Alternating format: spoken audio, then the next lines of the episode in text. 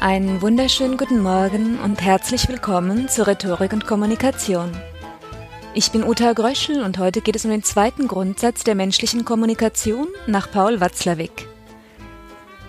Bei jeder Kommunikation, bei jeder Äußerung geht es gleichzeitig um einen Inhalt und um die Beziehung der Menschen, die miteinander reden, also darum, wie die Menschen, die miteinander kommunizieren, zueinander stehen, ob sie sich mögen oder nicht, ob sie sich egal sind oder ob sie sich hassen.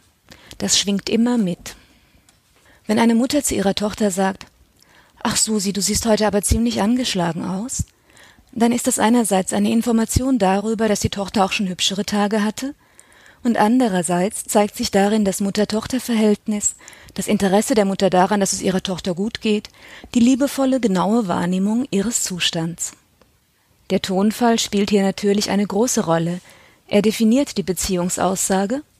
Mit einem anderen Tonfall könnte die Wie ich zu dir stehe Aussage von Ach Susi, du siehst heute aber ziemlich angeschlagen aus auch lauten Ätsch, du Leichtsinnsvogel.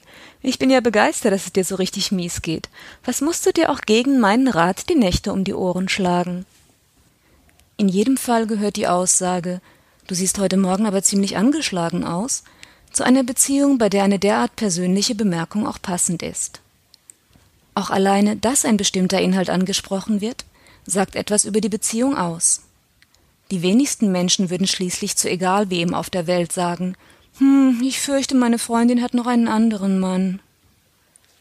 Unter Fremden sind eben manche Bemerkungen ein wenig unpassend. Wenn jemand etwas sagt, dann passieren immer zwei Dinge gleichzeitig. Einmal gibt es eine Aussage über die Welt, eine Information über einen Sachverhalt, und zum anderen gibt es die Art und Weise, wie dieser Inhalt ausgedrückt wird, die sagt etwas darüber aus, wie man zu seinem Gesprächspartner steht, zumindest darüber, wie man selbst diese Beziehung sieht oder wie man sie sehen möchte. Zwischen den folgenden Äußerungen stecken sehr unterschiedliche Beziehungen. Wäre es wohl möglich, mir ein Taxi zu bestellen? Bestellen Sie mir bitte für 17 Uhr ein Taxi? Rufst du mir bitte ein Taxi? Und besorgen Sie mir ein Taxi, aber flott. Mit Beziehung ist einfach gemeint, wie man zueinander steht, nicht, dass man eine enge Beziehung hat. Die Beziehung kann also positiv sein, freundschaftlich, herzlich, liebe oder vertrauensvoll. Sie kann neutral sein, dann löst der andere weder Herzklopfen noch ein Anschwellen der Schlagadern aus. Oder sie kann negativ sein, feindselig, voller gegenseitiger Antipathie oder Verachtung. Die Beziehung bestimmt den Inhalt. Sie bestimmt, ob und wie der Inhalt ankommt.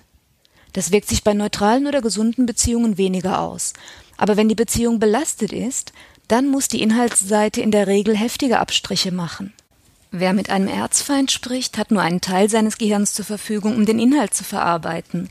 Der Rest der grauen Masse ist damit beschäftigt, über den anderen zu lästern, eine Intrige zu vermuten und den Inhalt auf mögliche Fiesheiten hin abzuklopfen oder selbst im Hinterkopf herzhafte Beleidigungen und sarkastische Kommentare zu formulieren.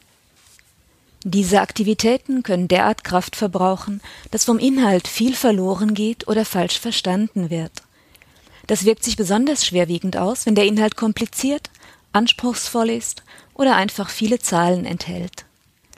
Eine Inhaltsblockade durch lang gewachsenes Misstrauen gab es bei einer Klausurtagung von Konzernleitung und Betriebsrat eines Unternehmens. Dort stellte ein hochrangiger Manager die schwierige wirtschaftliche Lage dar, und der Vortrag enthielt zwar einige Zahlen, war aber nicht zu lang und unter normalen emotionalen Bedingungen gut verständlich. Die Betriebsräte konnten aber kein Wort der Präsentation abspeichern, weil sie von einer langen Geschichte der Anfeindungen und des Misstrauens belastet waren. Alle wesentlichen Aussagen mussten erst noch einmal mühsam Schritt für Schritt diskutiert und erarbeitet werden, bis endlich eine gemeinsame Gesprächsgrundlage gefunden war. Die Beziehung bestimmt den Inhalt. Werfen wir noch einen ganz kurzen Blick auf die allerinnigsten Beziehungen.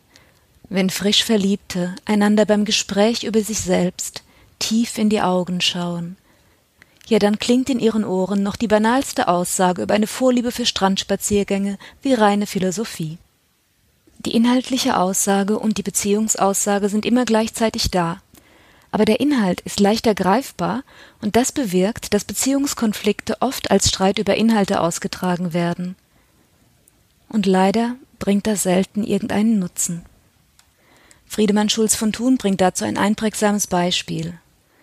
Die 16-jährige Tochter will gerade das Haus verlassen und die Mutter ruft Kathi, es ist kalt draußen, zieh dir eine Jacke an. Kathi protestiert gegen den Inhalt und eigentlich dagegen, wie ein Kind behandelt zu werden. Mama, du übertreibst. Ach Gott, so kalt ist es auch wieder nicht. Jacken sind eh spießig. Die Mutter will ihre Autorität zurückerobern und legt in der Sache nach. Also wirklich, Kathi, es sind keine zehn Grad, du kannst nicht ohne Jacke los, du holst dir eine Erkältung.